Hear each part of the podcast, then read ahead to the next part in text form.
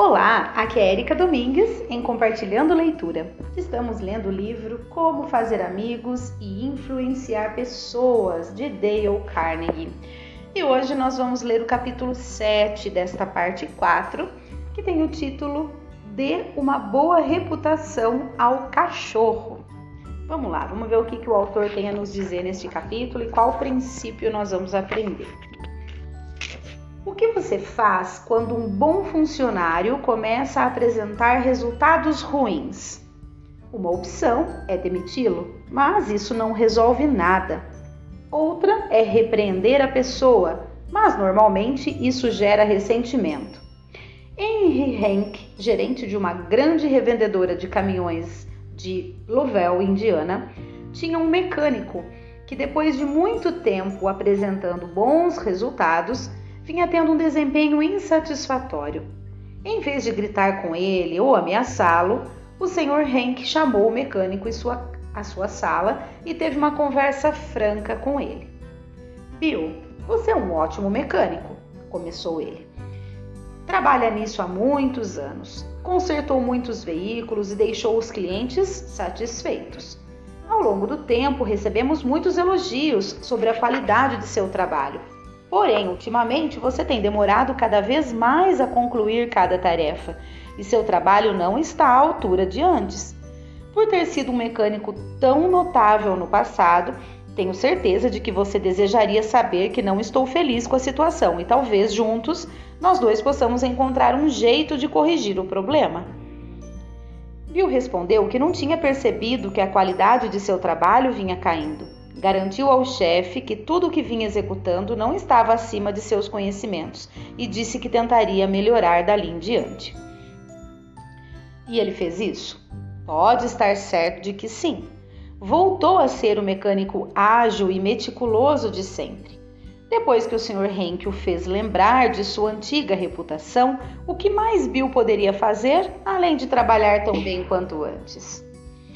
A pessoa mediana pode ser liderada de imediato se você tiver seu respeito e demonstrar que a respeita por algum tipo de habilidade, disse Samuel Valclain, ex-presidente da Baldwin Locomotive Works.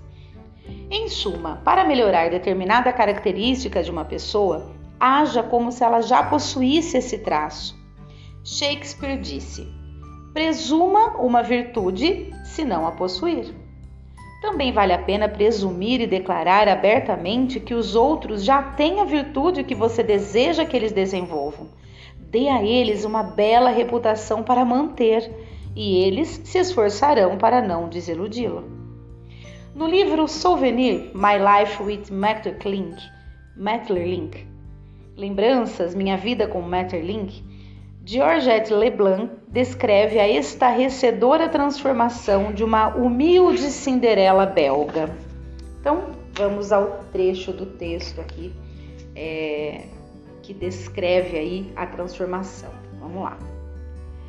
Minhas refeições eram servidas pela criada de um hotel da vizinhança. Ela era chamada de Marie Lava Pratos, pois começara a trabalhar como ajudante de cozinha. Era uma espécie de monstro, vesga, pernas tortas, pobre de corpo e de espírito. Certo dia, porém, enquanto ela segurava a bandeja de macarrão com as mãos avermelhadas, falei sem rodeios.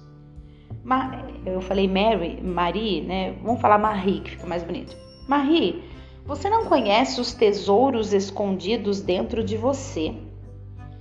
Acostumada a conter as emoções, Marie aguardou alguns instantes sem ousar fazer o menor gesto, com medo de uma catástrofe.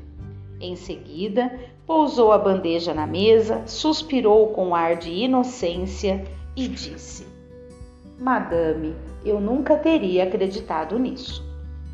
Ela não duvidou nem fez perguntas, simplesmente voltou para a cozinha e repetiu o que eu dissera e tamanha é a força da fé que ninguém riu dela. Daquele dia em diante, ela passou a receber reconhecimento.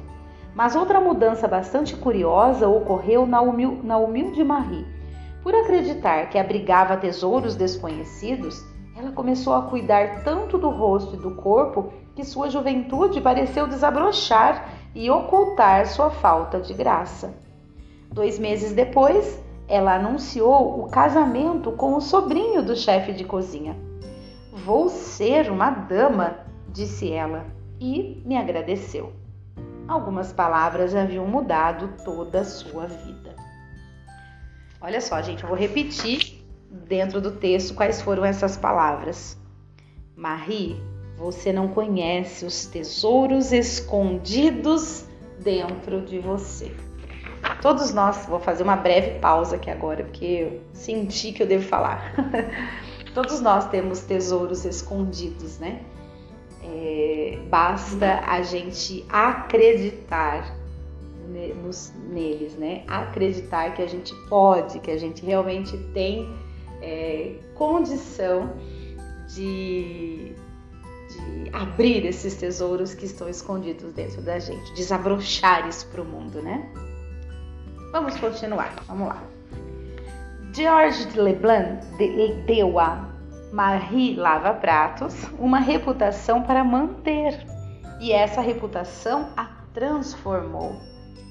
Bill Parker, representante de vendas de uma empresa do ramo alimentício em Daytona Beach, Flórida, estava empolgado com a nova linha de produtos que sua firma estava colocando no mercado e ficou irritado quando o gerente de uma grande mercearia independente recusou a oportunidade de disponibilizá-la em sua loja. Bill passou o dia melancólico por causa da rejeição e, antes do fim do expediente, decidiu passar na loja para tentar de novo. Ao encontrar o gerente, ele explicou: Jack, depois que saí daqui hoje de manhã, percebi que não tinha dado todas as informações sobre a nova linha de produtos e gostaria muito que me concedesse alguns minutos para mencionar os dados que omiti mais cedo. Respeito o fato de que está sempre disposto a ouvir e que tem a grandeza para mudar de ideia quando os fatos mostram que é preciso mudar. Como Jack poderia se recusar a ouvi-lo? Simplesmente não poderia, se quisesse manter a reputação. Certa manhã, o Dr. Martin Fitzhugh, é, Fitzhook, dentista em Dublin, Irlanda, ficou em estado de choque quando uma de suas pacientes avisou que o suporte dos copos de papel usados para o bochecho não estava limpo. Claro que a paciente tinha contato apenas com o copo de papel, não com a parte metálica mas com certeza não era muito profissional usar um equipamento que não estivesse perfeitamente limpo.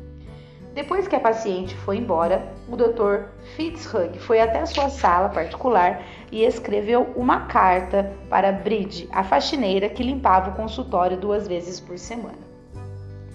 Prezada Bridge, eu a vejo raramente e achei que estava na hora de agradecer pelo belo trabalho de limpeza que tem feito.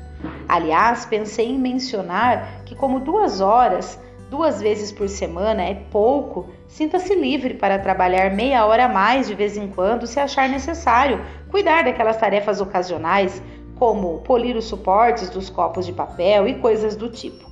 Naturalmente, eu pagarei pelo trabalho extra. Ele próprio contou o resultado.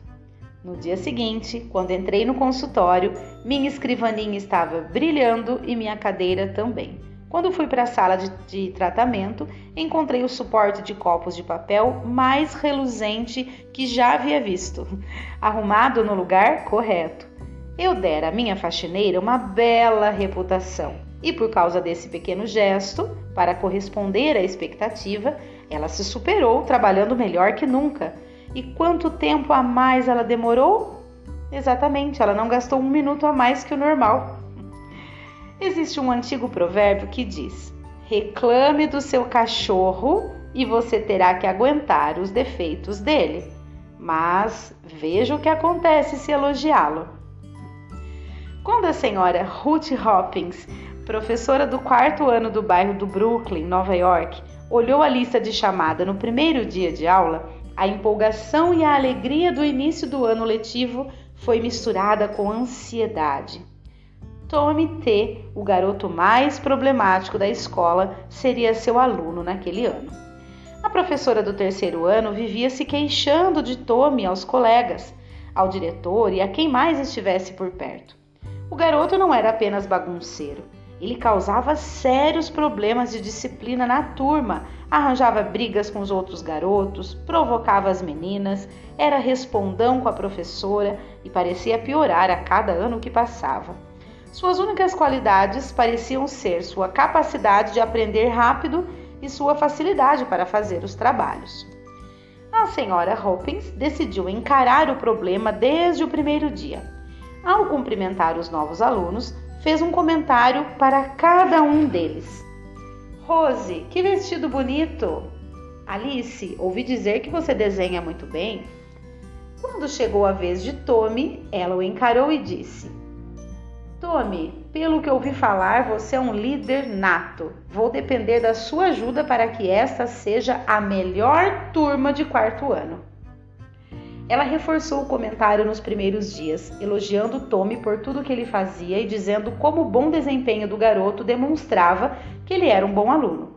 Com uma reputação dessas, nenhum menino de 9 anos gostaria de decepcioná-la. E ele não a decepcionou. Se quiser se sobressair no difícil papel da liderança, que é mudar a atitude ou o comportamento dos outros, dê ao, outro uma bela reputação para manter. E assim a gente finaliza o nosso capítulo 7, aprendendo o sétimo princípio, que é dê ao outro uma bela reputação para manter. Muito bem, pessoal. Assim nós terminamos a leitura de hoje. Espero que estejam gostando do livro que já está indo para o final. Um grande abraço a todos e até o próximo áudio.